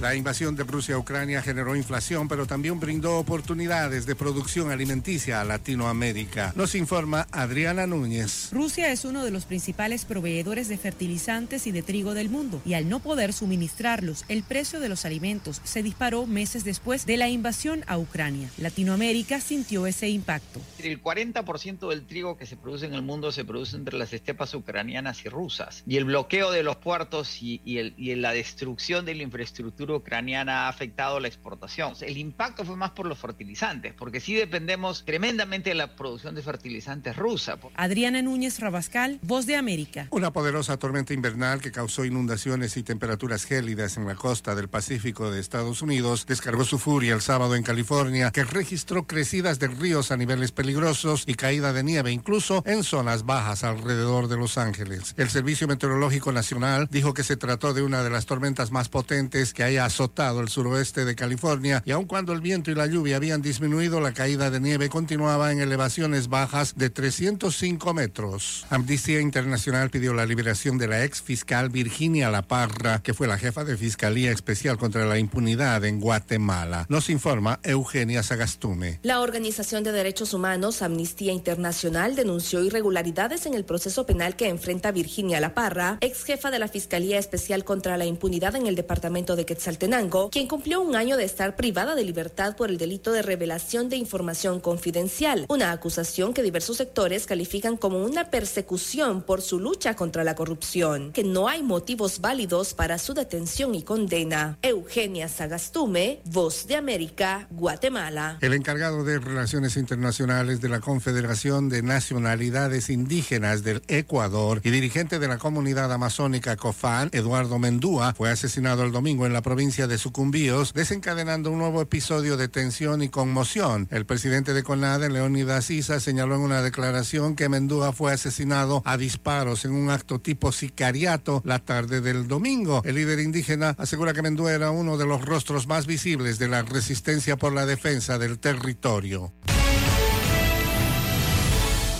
Rigidez, lentitud de movimientos, temblores y cambios en la escritura son algunos de los síntomas de las personas que padecen Parkinson, un trastorno neurodegenerativo que afecta al sistema nervioso. De acuerdo con la Organización Mundial de la Salud, se trata de una afección asociada a síntomas motores y sus complicaciones incluyen el deterioro cognitivo, los trastornos mentales y las alteraciones sensoriales. Según la Clínica Mayo, los enfermos de Parkinson experimentan una pérdida de las neuronas que producen dopamina, un tipo de neurotransmisor del cerebro. Cuando se reducen los niveles de dopamina se produce una actividad cerebral anormal y es cuando aparecen los trastornos de movimiento. La enfermedad de Parkinson es uno de los principales trastornos cerebrales y el segundo trastorno neurodegenerativo más predominante después de la enfermedad de Alzheimer. Y en esta población que envejece, el número de pacientes con enfermedad de Parkinson está aumentando, así como la carga social. Precisamente la Organización Mundial de la Salud advierte en su más reciente informe que la discapacidad y las defunciones debidas a la enfermedad de Parkinson han aumentado rápidamente en los últimos 25 años, un crecimiento más acelerado que las de cualquier otro trastorno neurológico. Para 2019 la enfermedad de Parkinson había aumentado un 81% con respecto al año 2000 y las muertes a causa de las complicaciones relacionadas prácticamente se duplicaron. Hasta el momento se desconocen las causas del Parkinson, pero expertos apuntan a que puede deberse a una combinación de factores genéticos y a la exposición recurrente de condiciones ambientales tóxicas. Eso sí, la Clínica Mayo señala que hay varios factores de riesgo y la edad es uno de ellos. Los adultos mayores de 65 años son los que suelen contraer la enfermedad, aunque los jóvenes también pueden padecerla. Además, los hombres son más propensos a tener Parkinson. Por otra parte, la exposición continua a pesticidas y la herencia pueden aumentar las posibilidades. Hay muchos estudios sobre la enfermedad de Parkinson y una posible cura o tratamiento, pero llegados a este punto, el pilar del tratamiento de la enfermedad de Parkinson es la dopamina, el tratamiento farmacológico. Y precisamente el tratamiento más eficaz conocido hasta el momento es una combinación de dos sustancias, la levodopa y la carbidopa. Sin embargo, expertos señalan que algunos síntomas no siempre responden bien a la terapia. Además, a los pacientes se les recomienda llevar a cabo ejercicios de rehabilitación que induzcan la movilidad como la hidroterapia y el entrenamiento de la fuerza, los cuales, según la OMS, pueden ayudar a mejorar el funcionamiento y la calidad de vida de las personas que padecen Parkinson. Julia Riera, Voz de América, Washington. Desde Washington, vía satélite. Y para Omega Estéreo de Panamá, hemos presentado Buenos Días, América. Buenos días, América. Vía satélite. Desde Washington. Omega Estéreo, cadena nacional. Noticiero Omega Estéreo.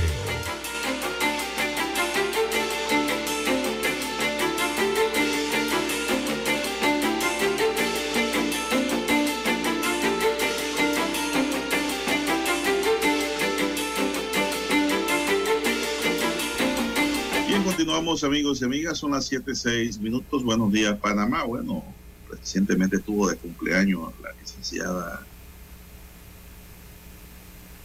Ajá, por aquí tengo el nombre, oiga, se me ha ido el nombre. No, no, ella no es mezquina, ella se llama Edith.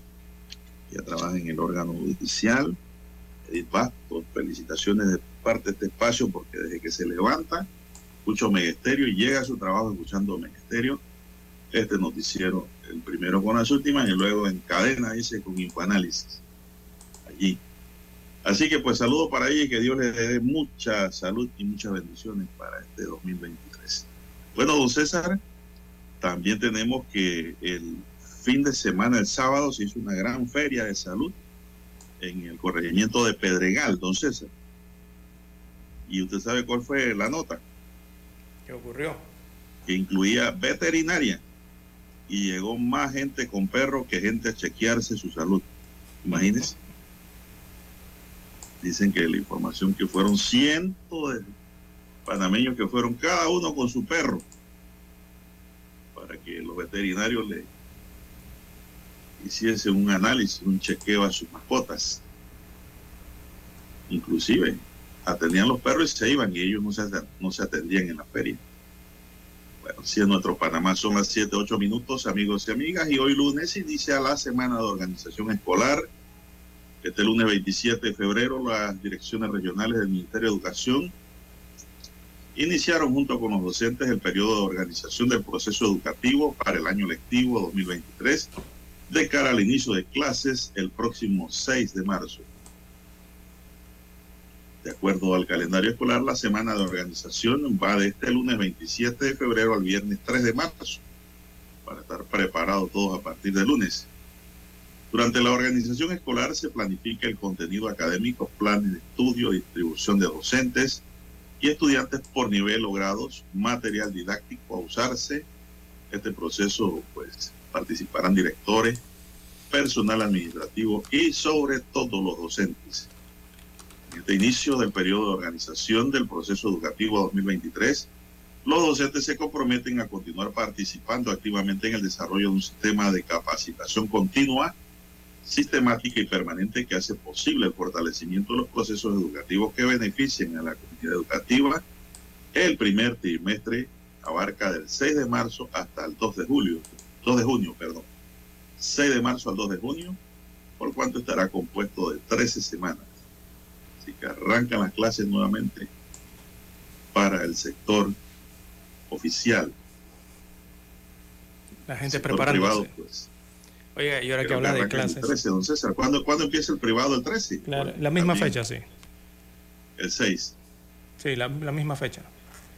El día 6. Bien, eh, ahora que habla de escuela, don Juan de Dios, estaba revisando aquí las redes sociales, los mensajes que nos envían, y eh, pensaba yo que este era un mensaje que tenía que ver con la escuela, pero no creo que sea así.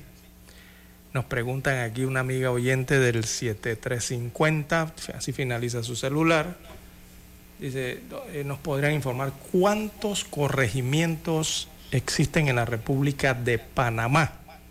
Esa es una pregunta que se hace a nivel siempre escolar, ¿no? Pero como la escuela no ha arrancado, don Juan de Dios, el año lectivo todavía no ha iniciado.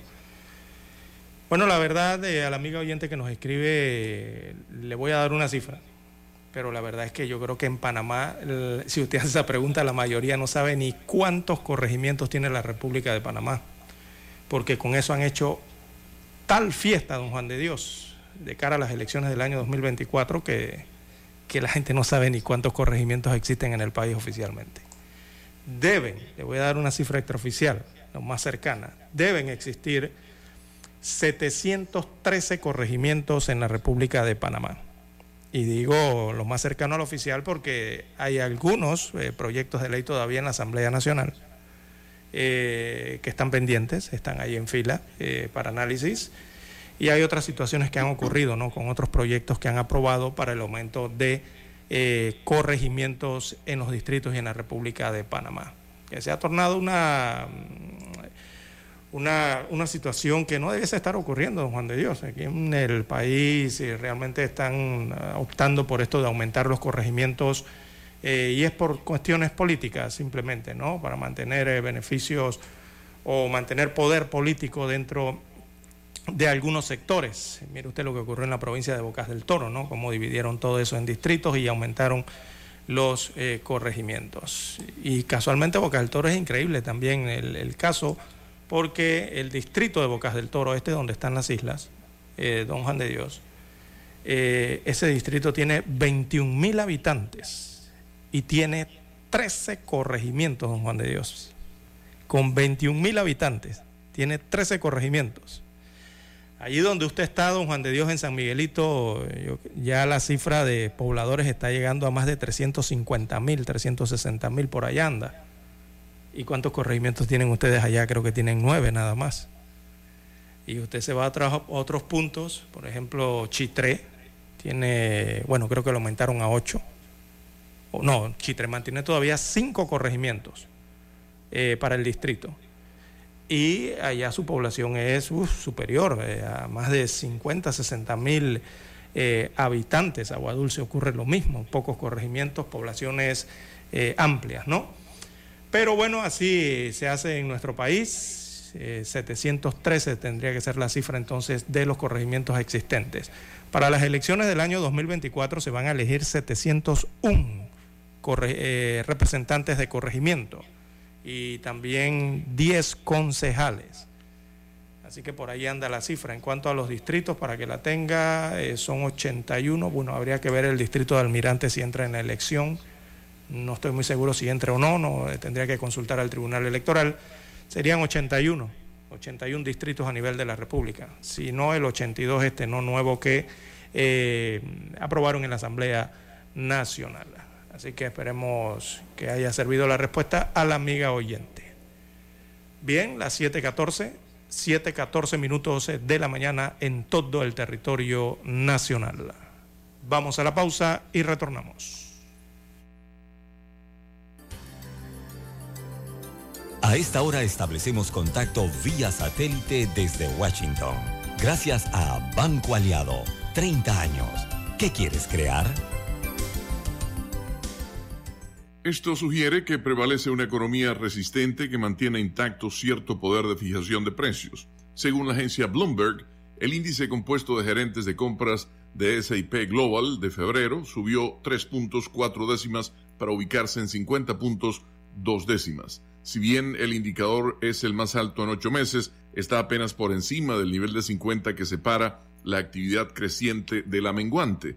Las cifras llegan con posterioridad a indicadores similares de producción registrados en el Reino Unido, Alemania y Francia, que volvieron a crecer en este segundo mes del año, lo que sugiere que la economía mundial está resistiendo una elevada inflación, mayores tasas de interés y la guerra en Ucrania.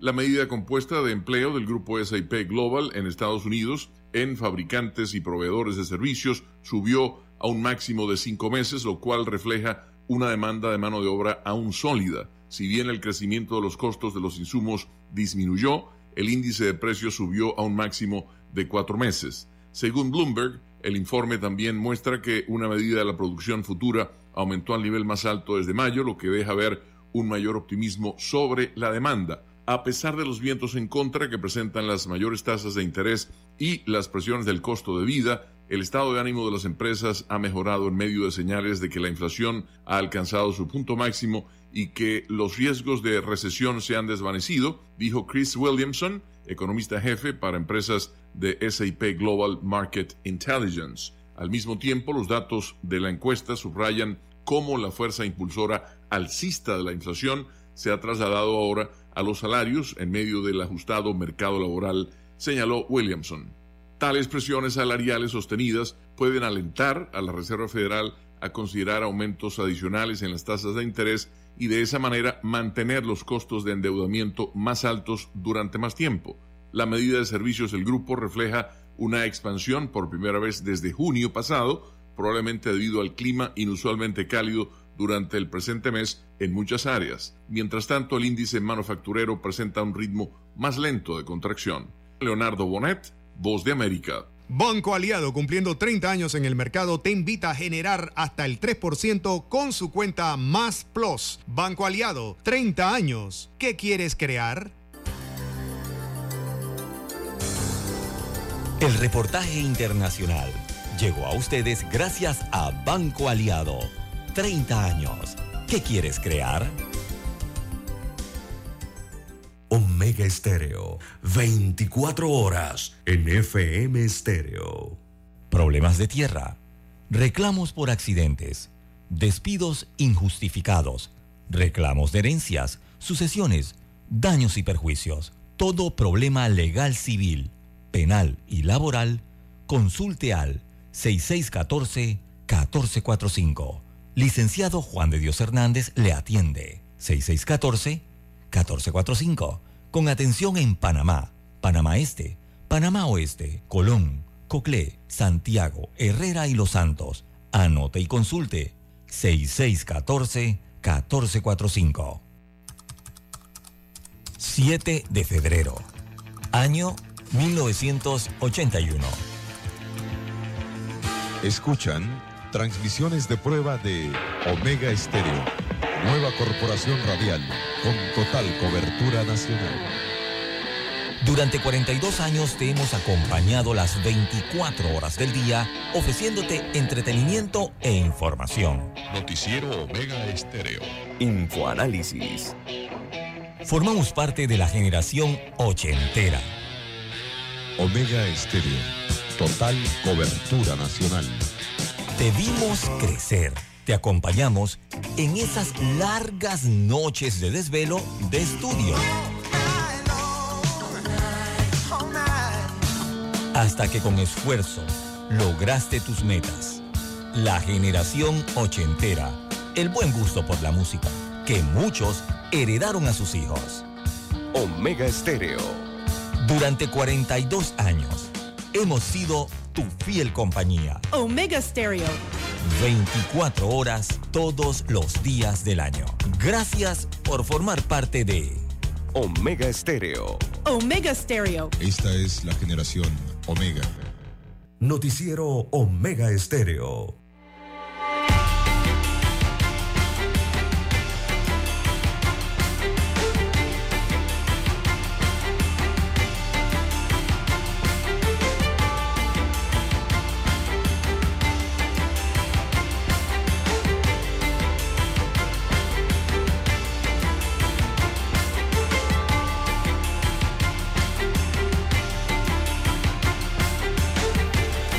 César, hubo un titular que usted dio aquí en la mañana y es una noticia, ¿no? Ocurrida el fin de semana.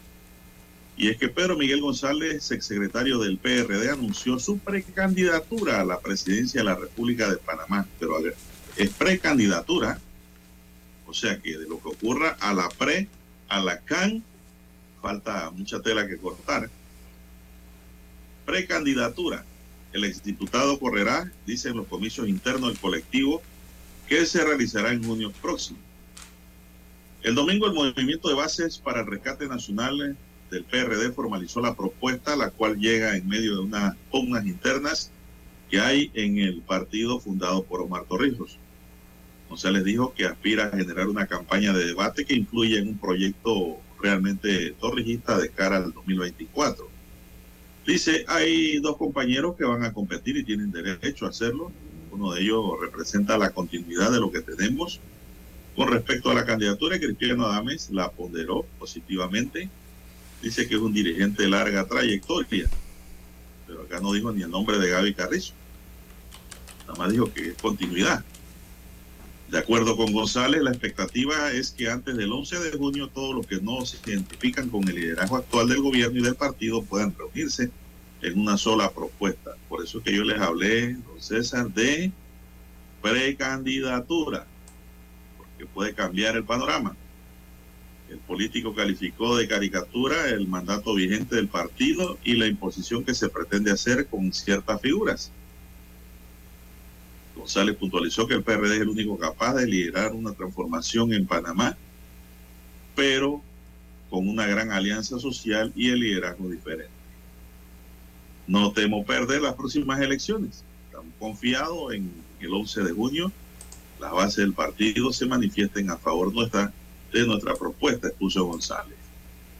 Con respecto a la posibilidad de que Martín Torrijos también entre en contienda, González resaltó que es partidario de la idea, pero hasta el momento el expresidente no lo ha decidido, al menos bajo el paraguas del PRD. Hasta ahora la oferta va por José Gabriel Carrizo, Cristiano Adames y Pedro Miguel González. No sé, ¿cómo lo ve usted? Bien, eh, están dentro de elecciones internas, don Juan de Dios. Eh, si se supone que estamos en democracia, pueden participar todos los inscritos dentro del Partido Revolucionario Democrático a los diferentes cargos de elección popular eh, que establezca oficialmente el Tribunal Electoral. Aquí, bueno, se informa que él se está lanzando eh, representando al movimiento de bases, de bases para el rescate nacional. Eh, también hay que esperar ahora la decisión que tome finalmente el expresidente de la República, Martín Torrijos Espino, o la ex ministra de Salud, Rosario Turner, de los cuales se ha hablado mucho en los corrillos políticos en los últimos tiempos, que también estarían eh, lanzándose al ruedo político eh, o aspirando a una candidatura presidencial, apelando a las bases del Partido Revolucionario Democrático y a la sociedad panameña, ¿no? Así que todavía tienen tiempo, el periodo de postulaciones, de, inscripciones, perdón, a estos cargos arranca esta misma semana, arranca hoy, don Juan de Dios, me parece que vi el calendario electoral interno del PRD. Así que tienen eh, esta semana también para anunciar eh, sus intenciones o no. Bueno, don César y Cristiano Adames habló también. Cristiano Adame, diputado, dice quien ha anunciado que competirá en las primarias, advirtió que la democracia no es parte del PRD y que la base del partido ahora mismo está pasiva, pero es roncona, contundente y van a despertarse. No es la primera vez que Adame ha hecho advertencias sobre candidatos de a dedo e impuestos en el partido desde que se comenzó a plantear que el vicepresidente José Gabriel Carrizo aspira también a ser el abanderado del PRD. No debe haber nunca, dice un dedo, sostuvo Adames, la democracia no es del PRD consumado, posterior a lo que significó la invasión a Panamá. Participación y la capacidad de que cada uno que desee y tenga liderazgo social tenga esa capacidad para aspirar, porque el que no aspira, espera. Además, quien presenta su candidatura o la presentará el 4 de marzo en la sede del PRD solicitó una contienda interna sin amenazas y destacó que la, la base del PRD, la base muy fuerte, contundente, roncona y está pasiva, pero va a despertarse, don César. roncona.